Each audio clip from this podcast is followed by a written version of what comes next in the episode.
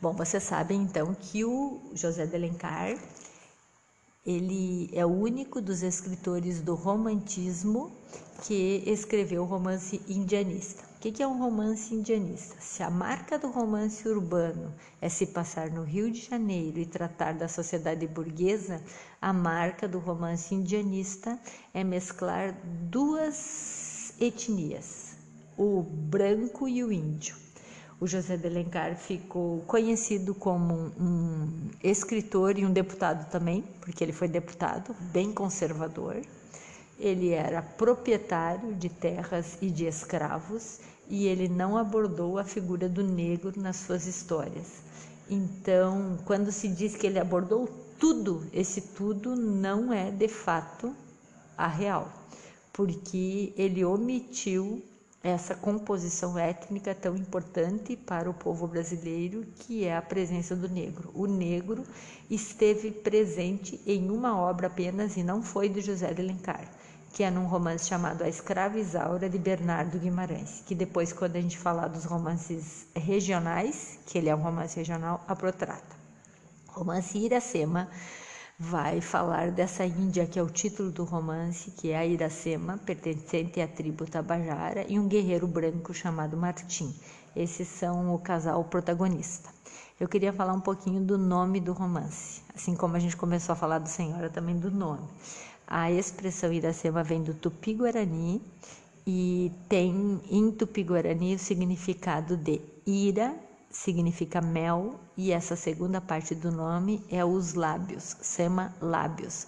Acho que vocês já devem ter ouvido por aí a expressão de que Iracema é a virgem dos lábios de mel. Já tinham ouvido falar? Né? Essa, esse subtítulo, como se fosse, ele não é um subtítulo, mas é a expressão Iracema, a virgem dos lábios de mel. Tinha ouvido falar isso já? Na verdade, eu brinco, né? Dizendo que é até o capítulo 15, né? Porque depois fica só os lábios de mel. Aí daí nessa época, nessa hora, todo mundo fica querendo é, chegar no capítulo 15 para ver o que, que vai ler. Não fiquem imaginando que em pleno 1865 vai ter algo muito declarado. Vai ficar tudo nas entrelinhas. Quando a Iracema, enfim, torna-se esposa. E tem os meus sonzinhos de toca de tela que eles vão ter que aguentar, porque eu esqueci de tirar o som e eu não posso tirar o som por causa do microfone. Fiz uma brincadeirinha aqui de ter som na troca de tela. Pois o romance da Sema então foi publicado em 1865. A grande classificação é um romance indianista, mas se você ler por aí que ele é considerado também um romance histórico indianista, não precisa ficar desconfiado, tá? Que é aquilo que a gente já conversou quando a gente fala de gênero porque o José de Alencar é um escritor que nasceu no Ceará. E na dedicatória do livro ele, eu vou ver se abre a dedicatória e mostra para vocês, ele diz, ele escreve uma frasezinha que nem sempre as pessoas dão muita importância, mas ele acabou tendo muita importância porque é, ele vai fazer uma referência à terra natal dele, ó. Vocês conseguem ver, ó, na dedicatória do livro está escrito assim: a terra natal de um filho ausente. Ou seja, ele dedica o romance Iracema à sua terra, o Ceará. E é comum a gente ler que ele é um romance que conta a história da fundação do Ceará. Então, por isso, se vocês ouvirem falar aí que o romance é chamado A Lenda do Ceará, tá tudo bem, porque ele vai acabar contando como se fosse assim os primeiros, quem foi o primeiro cearense que nasceu em terras cearenses? Seria filho de uma índia com um guerreiro branco, que é agora já dei o spoiler que ele vai ter um filho, tá? Talvez vocês vejam também essa classificação. A Iracema é um poema em prosa, tá? O que que isso tem a ver? A maneira como José de Alencar escreveu, pelo menos o capítulo inicial 1, ou talvez os capítulos 1 e 2, é como se fosse o que a gente chamaria hoje de uma prosa poética. É um texto que melodiosamente parece até um poema.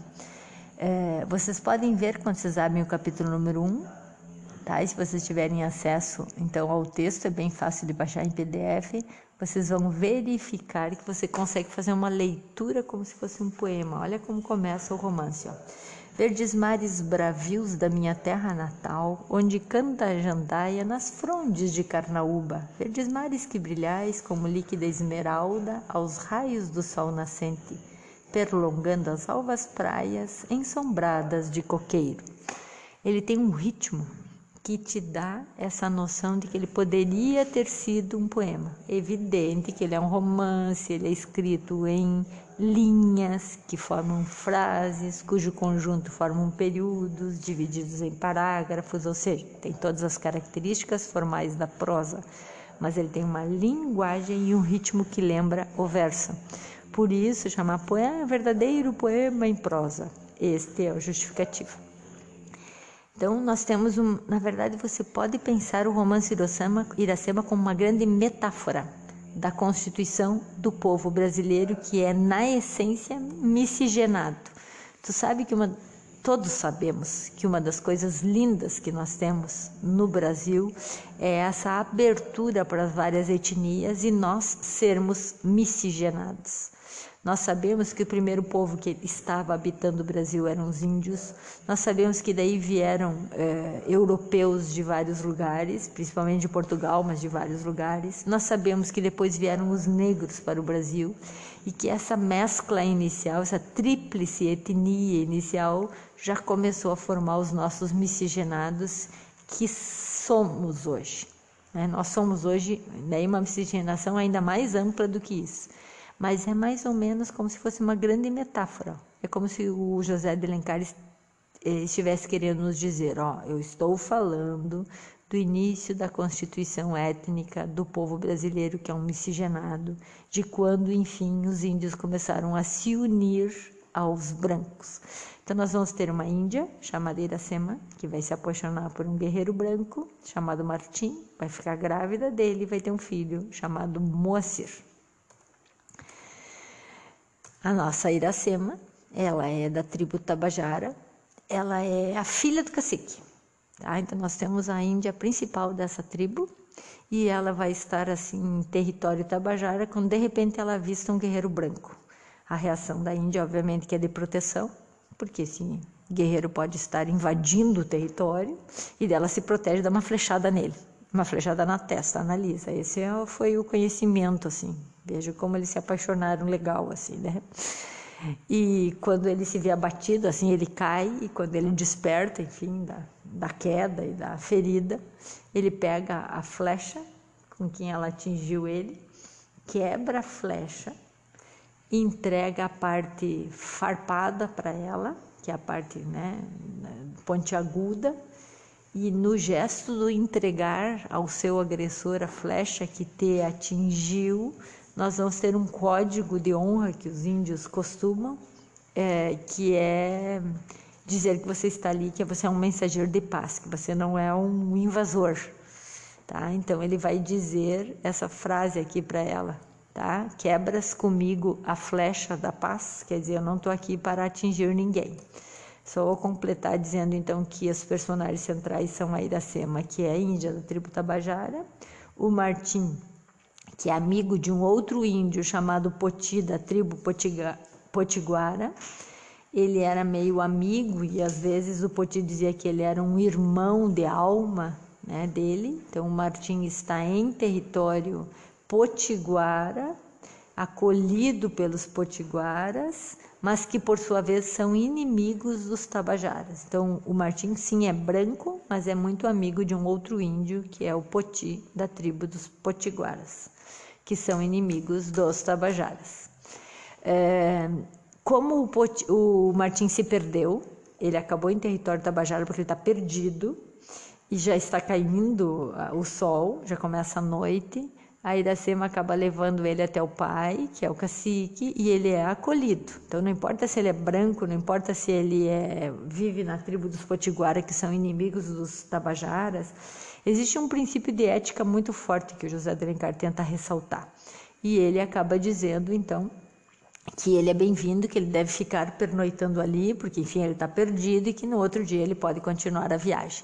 E, nessa, e é evidente que a Iracema já está toda caída por ele, né? Então, ela sabe que não pode, ela sabe que ela é uma índia, ela sabe que ele é um branco, ela está ainda prometida a um guerreiro indígena, obviamente, né? Que é Tabajara. Mas aqui ela já começa a quebrar um código de honra da tribo, que é se mostrar apaixonada. A Iracema conhecia o segredo de um líquido alucinógeno que era feito na, nos, na tribo, porque isso é comum entre os índios, eles usarem alguns líquidos, algumas plantas, raízes que produzem um, um efeito alucinógeno, geralmente em vésperas de grandes combates ou de alguns grandes festejos e o nome desse líquido é Jurema, tá? Então não se deixem enganar por aí quando lerem alguns resumos mal avisados da internet que Jurema era uma amiga da Iracema, porque de fato do Jurema é o nome do líquido. E naquela noite a Iracema deveria distribuir esse líquido entre os guerreiros e percebendo que o Martim está entristecido, tá com o olhar caído, ela entrega o líquido a ele. É como se ele adormecesse e viajasse para outros lugares durante essa noite em que ele tinha consumido o líquido. E nessa noite, como é costume dos índios, é colocada uma rede para guardar, velar o sono do visitante. E a rede ficam índias. E eu acho que vocês já devem ter ouvido por aí que às vezes a tribo oferece índias para cuidar, divertir, enfim, o guerreiro. Acho que vocês entenderam a conotação metafórica do divertir. Só que a Iracema se oferece para ela velar o sono do guerreiro. Obviamente que, sendo filha do cacique, ela não poderia divertir, bem entre aspas, o convidado, né? O visitante. Mas ela acaba recostando-se ao peito do guerreiro branco e nessa noite ela entrega-se a ele. E obviamente que ela quebra né, um rito da tribo. Quando ele abraça ela, ela diz essa frase: O guerreiro que possuir a Virgem de Tupã morrerá. Que é um desígnio. Por quê? Porque ela está prometida, ela é a Virgem da Tabajara e está prometida a um guerreiro Tabajara, obviamente. Que inclusive se chama, olha que legal, Irapuã que, se vocês perceberam, tem o mesmo inicial do nome da Iracema, que eu já disse lá atrás que significa ira mel. Puã vem da palavra pua, que é girar ao redor. É como se Irapuã fosse a abelhinha que gira ao redor do mel da Iracema. Então, quando ambos nasceram, a Iracema teve esse nome porque ela foi prometida ao Irapuã, que já foi dado esse nome a ele, porque os dois, desde o nascimento, estavam prometidos. Uma tradição indígena isso. Super legal assim você compreender, porque depois você nem esquece mais o nome dos personagens. Pois a Iracema sabe que a partir do momento que ela se entrega ao Martim, o Martim está correndo perigo, porque tem aquelas coisas dos pressentimentos indígenas e o Irapuã pode pressentir que tem perigo que ronda, porque alguém está chegando perto da sua prometida. Mas acontece isso, dela entregar-se a ele, e daí o, sutilmente o José de Alencar vai referir isso com essa frase: Tupã já não tinha a sua virgem na terra dos Tabajara. Então isso é que deve ser interpretado como o momento que a Iracema se tornou esposa de Martim. Logo depois já amanhece, o Martim sabe que ele deve seguir viagem e a Iracema, escondida de todos, foge da tribo junto com ele, porque ela sabe que não é mais digna de viver entre os Trabajaras, porque ela não é mais a Virgem de Tupã e ela não pode mais ser a esposa do Irapuã. Só que o que pareceu para os Tabajaras é que foi uma desonra do guerreiro que foi acolhido para passar a noite ali, que ele teria supostamente raptado a Iracema. Então nós vamos ter um combate muito forte entre os guerreiros Tabajara e os potiguaras, que não está digitado errado, não, tá? Ele é, em alguns momentos do livro, são chamados de pitiguaras, que é como se fosse uma forma mais pejorativa de referir-se a eles. Então, pode haver essas variantes na leitura. Veja que o Poti, achando que o Martim está entre os Tabajaras porque foi raptado, vai ao encontro do amigo para protegê-lo. E os tabajaras, achando que o Martim tinha roubado a Iracema, vai contra os pitiguaras para defender a filha do cacique. Então o combate se deu por essa situação que na verdade nada mais foi do que o fato da Iracema ter se entregue e fugido com Martim. Pois eles combatem, os tabajaras perdem o combate, os potiguaras vencem, Martim leva Iracema e acaba instalando a esposa numa espécie de um, né, de uma cabana, enfim, perto do rio Mocoripe, e esse rio é fundamental para o Ceará. Possivelmente ele tem um nome oficial hoje, que não seja um nome tupi, mas é o nome que José de Alencar dá. E aí a gente consegue, começa a compreender por que, Iracema é chamado a lenda do Ceará. Porque a Iracema nessas alturas já está grávida, ela fica morando com o Martim ali e é ali que vai se cumprir todo o processo da gestação, porque o Martim não permanece muito tempo com ela, porque ele está entre os potiguaras para defender o território potiguara e ele acaba saindo muitas vezes para o combate junto com o Poti e ele não fica muito tempo assim cuidando da Iracema. A Iracema descobre que está grávida, conta para ele que está esperando. Então é interessante porque ela não diz eu estou grávida, né? Ela vai dizer que a Iracema será mãe de um filho dele, tá? Tem aquela coisa meio de falar em terceira pessoa, assim, né? Quase, quase uma servidão, né? O Martim está sempre saudoso, ele olha para o mar, saudoso da praia. É como se ele tivesse assim se resignado ao fato da Iracema ter se entregue a ele estar grávida e agora nobremente ele deve protegê-la. Mas é como se algo assim não tivesse dentro dos planos dele. Tá? Eu estou dando bem uma percepção de uma leitura que eu faço, que é como eu sinto. Já disse para vocês então que o Martim sai para combate com Poti e um dos combates é um período muito longo, tão longo que o filho da Iracema nasce com ela sozinha, às margens deste rio. E ela tem muitas dores. Ela tem a dor de ter traído a tribo Tabajara, ela tem a dor de se sentir quase que abandonada pelo Martim, porque enfim ela fugiu da tribo para viver esse amor e ele está sempre fora ela tem a dor de não entender muito bem o que está acontecendo com o corpo dela, porque ela era uma moça muito jovem, né? Enfim. E tem a dor do medo de que vai ter esse filho sozinha e não sabe o que pode acontecer com ele, e a dor física do parto, que é o momento bem solitário em que ela vai dar luz ao filho tá? Que ela mesma vai, que o José Alencar vai referir essa cena, é, esse episódio do livro assim: o primeiro filho que o sangue da raça branca gerou nessa terra da liberdade. Tá? Então vocês podem ver que o tempo todo a linguagem é muito poética, né? Ela acaba dando nome para o filho de Moacir, que tem a ver com o que eu acabei de contar para vocês, que é o filho da dor. Em Tupi-Guarani, Moacir quer dizer o filho da dor. Daí bem romance romântico, né? Neste momento, Martim retorna do combate. Ela tinha tentado amamentar o Moacir já e na última tentativa tinha saído sangue e leite. Ela sente que está morrendo. Ela entrega o filho para o Moacir nos braços, dizendo: Recebe o filho do teu sangue. E nesse momento ela morre. Vejam, né? Que nós temos assim a morte como um elemento muito presente nas obras do romantismo, né? É como se ele fosse resolvendo as situações assim. Não esqueçam que ela tinha dito lá atrás que o guerreiro que possuir Iracema morrerá. No entanto, como foi ela que entregou-se ao Martim, parece que ela só está cumprindo o desígnio da morte, já que ela traiu a sua tribo, né? Então é como se ela tivesse assim, o corpo dela não era dela, porque ela tinha que dar à luz a esse filho. Estou dizendo metaforicamente, né? Evidente. E daí ela estivesse agora, que ela já deu a luz ao filho, ela estivesse pronta para morrer. Daí o Poti sugere que o Martim enterre o corpo da tua esposa ao pé do coqueiro que tu amavas.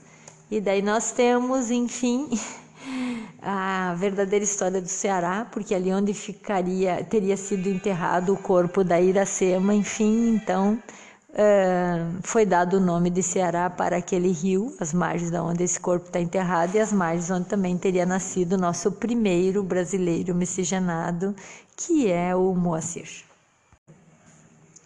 Bom, vocês sabem então que o José de Alencar Ele é o único dos escritores do romantismo que escreveu o romance indianista. O que é um romance indianista? Se a marca do romance urbano é se passar no Rio de Janeiro e tratar da sociedade burguesa, a marca do romance indianista é mesclar duas etnias, o branco e o índio.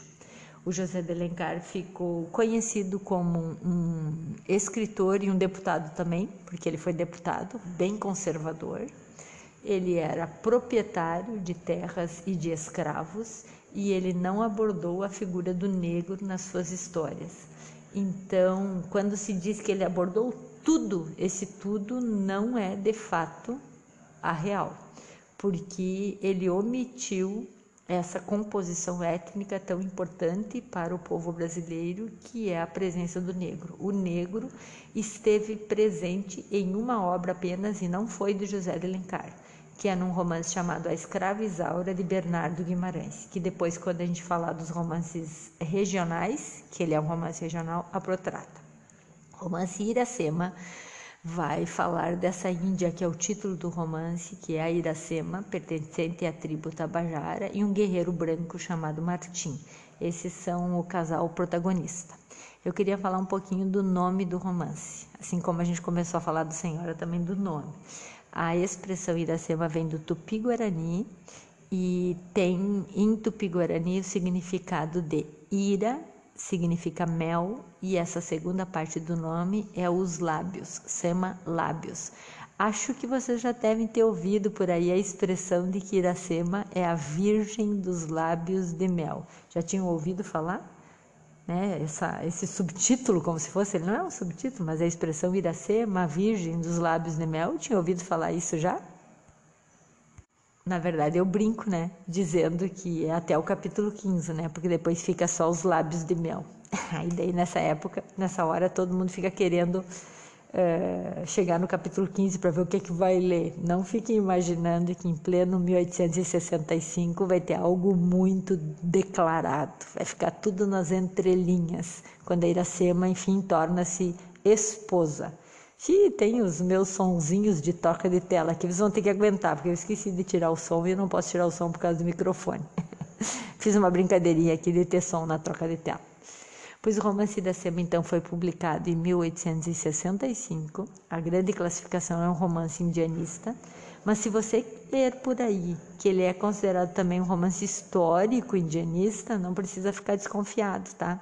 Que é aquilo que a gente já conversou quando a gente fala de gênero porque o José de Alencar é um escritor que nasceu no Ceará e na dedicatória do livro ele, eu vou ver se abre a dedicatória e mostra para vocês, ele diz, ele escreve uma frasezinha que nem sempre as pessoas dão muita importância, mas ele acabou tendo muita importância porque é, ele vai fazer uma referência à terra natal dele, ó. Vocês conseguem ver, ó, na dedicatória do livro está escrito assim: a terra natal de um filho ausente. Ou seja, ele dedica o romance Iracema à sua terra, o Ceará. E é comum a gente ler que ele é um romance que conta a história da fundação do Ceará. Então, por isso, se vocês ouvirem falar aí que o romance é chamado A Lenda do Ceará, tá tudo bem, porque ele vai acabar contando como se fosse assim os primeiros, quem foi o primeiro cearense que nasceu em terras cearenses? Seria filho de uma índia com um guerreiro branco, que é agora já dei o spoiler que ele vai ter um filho, tá? Talvez vocês vejam também essa classificação. A Iracema é um poema em prosa, tá? O que que isso tem a ver? A maneira como José de Alencar escreveu, pelo menos o capítulo inicial 1, ou talvez os capítulos 1 e 2, é como se fosse o que a gente chamaria hoje de uma prosa poética. É um texto que melodiosamente parece até um poema. É, vocês podem ver quando vocês abrem o capítulo número 1, tá? E se vocês tiverem acesso então ao texto, é bem fácil de baixar em PDF vocês vão verificar que você consegue fazer uma leitura como se fosse um poema. Olha como começa o romance. Ó. Verdes mares bravios da minha terra natal, onde canta a jandaia nas frondes de Carnaúba. Verdes mares que brilhais como líquida esmeralda aos raios do sol nascente, perlongando as alvas praias ensombradas de coqueiro.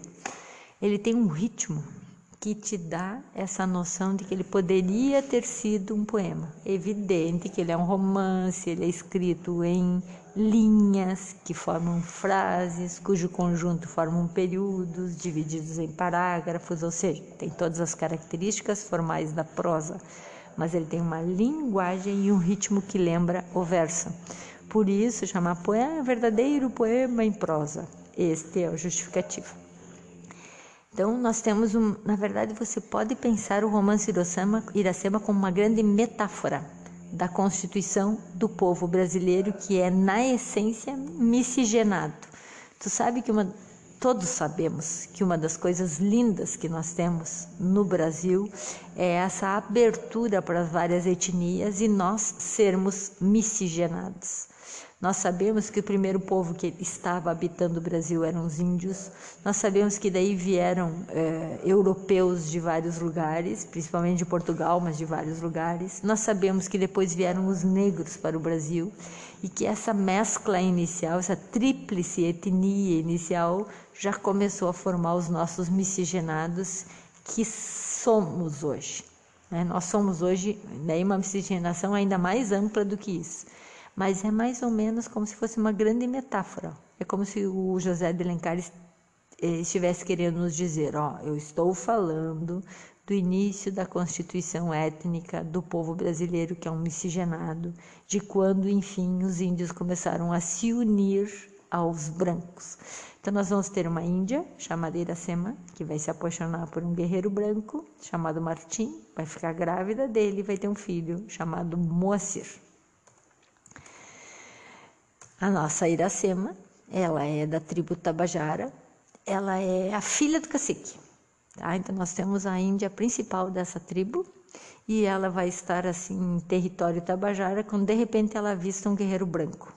A reação da Índia, obviamente, que é de proteção, porque esse guerreiro pode estar invadindo o território e dela se protege, dá uma flechada nele, uma flechada na testa, analisa. Esse é foi o conhecimento assim Veja como eles se apaixonaram legal, assim, né?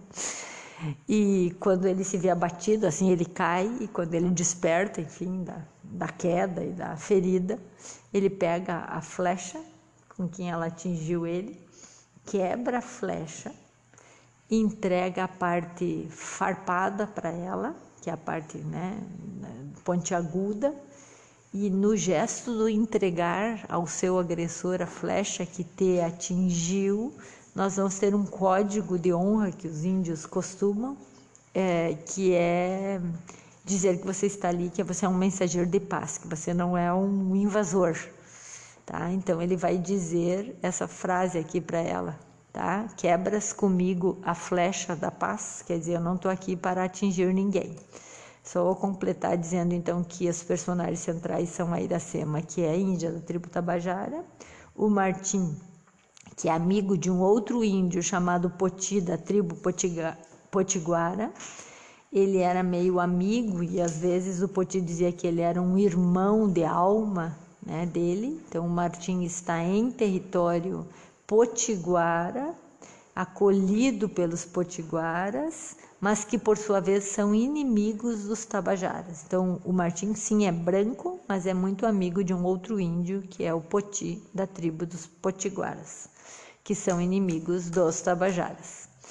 É, como o, Pot, o Martim se perdeu, ele acabou em território tabajara porque ele está perdido e já está caindo o sol, já começa a noite.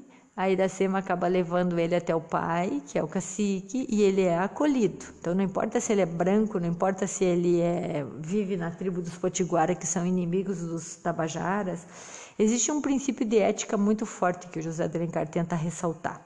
E ele acaba dizendo, então, que ele é bem-vindo, que ele deve ficar pernoitando ali, porque, enfim, ele está perdido e que no outro dia ele pode continuar a viagem.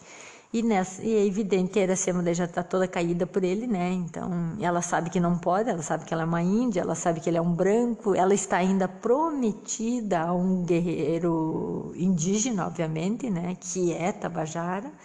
Mas aqui ela já começa a quebrar um código de honra da tribo, que é se mostrar apaixonada. A Iracema conhecia o segredo de um líquido alucinógeno que era feito na, nos, na tribo, porque isso é comum entre os índios, eles usarem alguns líquidos, algumas plantas, raízes que produzem um, um efeito alucinógeno, geralmente em vésperas de grandes combates ou de alguns grandes festejos e o nome desse líquido é jurema, tá? Então não se deixem enganar por aí quando lerem alguns resumos mal avisados da internet que jurema era uma amiga da Iracema, porque de fato do jurema é o nome do líquido. E naquela noite a Iracema deveria distribuir esse líquido entre os guerreiros e percebendo que o Martim está entristecido, tá com o olhar caído, ela entrega o líquido a ele. É como se ele adormecesse e viajasse para outros lugares durante essa noite em que ele tinha consumido o líquido. E nessa noite, como é costume dos índios, é colocada uma rede para guardar, velar o sono do visitante. E a rede ficam índias. E eu acho que vocês já devem ter ouvido por aí que às vezes a tribo oferece índias para cuidar, divertir, enfim, o guerreiro. Acho que vocês entenderam a conotação metafórica do divertir. Só que a Iracema se oferece para ela velar o sono do guerreiro. Obviamente que, sendo filha do cacique, ela não poderia divertir, bem entre aspas, o convidado, né? O visitante. Mas ela acaba recostando-se ao peito do guerreiro branco e nessa noite ela entrega-se a ele. E obviamente que ela quebra né, um rito da tribo. Quando ele abraça ela, ela diz essa frase: O guerreiro que possuir a Virgem de Tupã morrerá, que é um desígnio. Por quê? Porque ela está prometida, ela é a Virgem da Tabajara e está prometida a um guerreiro Tabajara, obviamente, que inclusive se chama, olha que legal, Irapuã, que, se vocês perceberam, tem o mesmo inicial do nome da Iracema, que eu já disse lá atrás que significa ira mel. Puã vem da palavra pua, que é girar ao redor. É como se Irapuã fosse a belinha que gira ao redor do mel da Iracema. Então, quando ambos nasceram, a Iracema teve esse nome porque ela foi prometida ao Irapuã, que já foi dado esse nome a ele, porque os dois, desde o nascimento, estavam prometidos. Uma tradição indígena isso. Super legal assim você compreender, porque depois você nem esquece mais o nome dos personagens.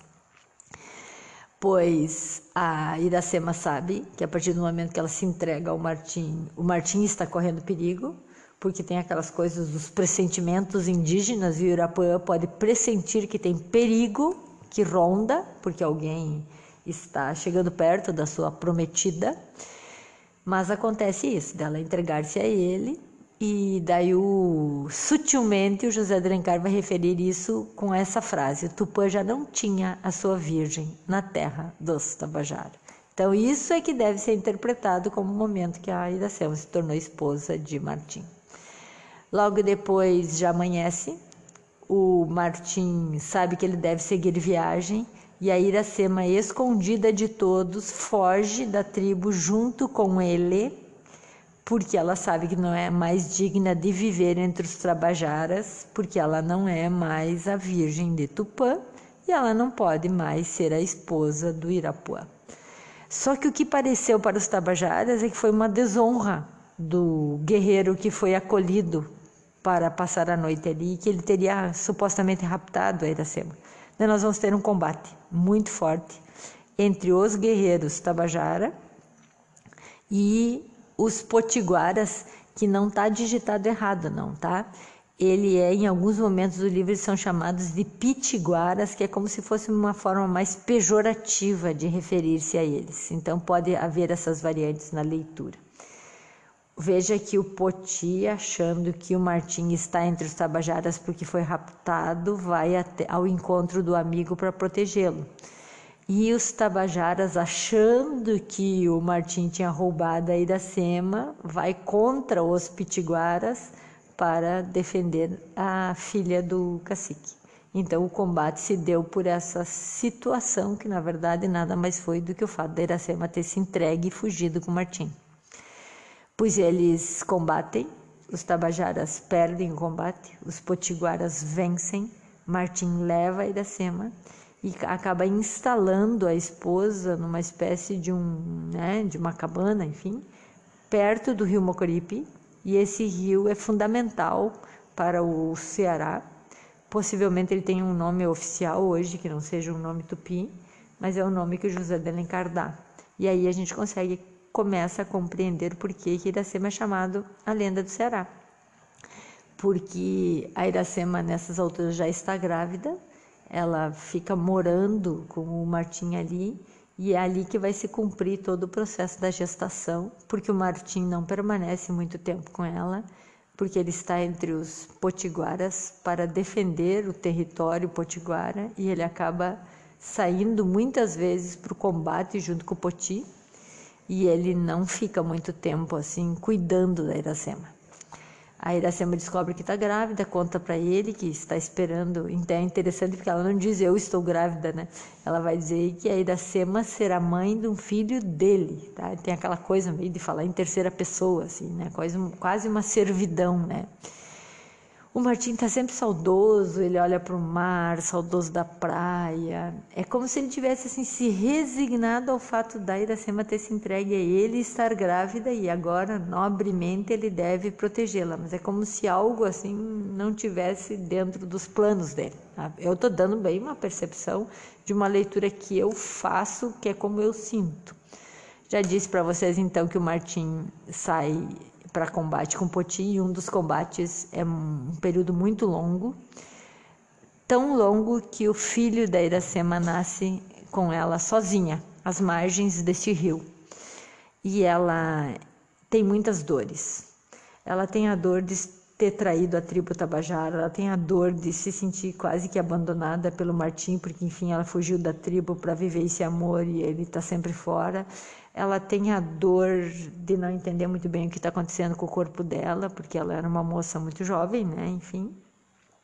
E tem a dor do medo de que vai ter esse filho sozinha e não sabe o que pode acontecer com ele, e a dor física do parto, que é o momento bem solitário em que ela vai dar luz ao filho tá? Que ela mesma vai, que o José Alencar vai referir essa cena, é, esse episódio do livro assim: o primeiro filho que o sangue da raça branca gerou nessa terra da liberdade. Tá? Então vocês podem ver que o tempo todo a linguagem é muito poética, né? Ela acaba dando nome para o filho de Moacir, que tem a ver com o que eu acabei de contar para vocês, que é o filho da dor. Em Tupi-Guarani, Moacir quer dizer o filho da dor bem romance romântico, né? Neste momento, Martim retorna do combate. Ela tinha tentado amamentar o Moacir já e na última tentativa tinha saído sangue e leite. Ela sente que está morrendo. Ela entrega o filho para o Moacir nos braços, dizendo: Recebe o filho do teu sangue. E nesse momento ela morre. Vejam, né? Que nós temos assim a morte como um elemento muito presente nas obras do romantismo, né? É como se ele fosse resolvendo as situações assim. Não esqueçam que ela tinha dito lá atrás que o guerreiro que possuir Iracema morrerá. No entanto, como foi ela que entregou-se ao Martim, parece que ela só está cumprindo o desígnio da morte, já que ela traiu a sua tribo, né? Então é como se ela tivesse assim, o corpo dela não era dela, porque ela tinha que dar à luz a esse filho. Estou dizendo metaforicamente, né? Evidente. E daí ela estivesse agora, que ela já deu a luz ao filho, ela estivesse pronta para morrer. Daí o Poti sugere que o Martim enterre o corpo da tua esposa ao pé do coqueiro que tu amavas. E daí nós temos, enfim, a verdadeira história do Ceará, porque ali onde ficaria teria sido enterrado o corpo da Iracema, enfim, então Foi dado o nome de Ceará para aquele rio, as margens da onde esse corpo está enterrado e as margens onde também teria nascido o nosso primeiro brasileiro miscigenado, que é o Moacir.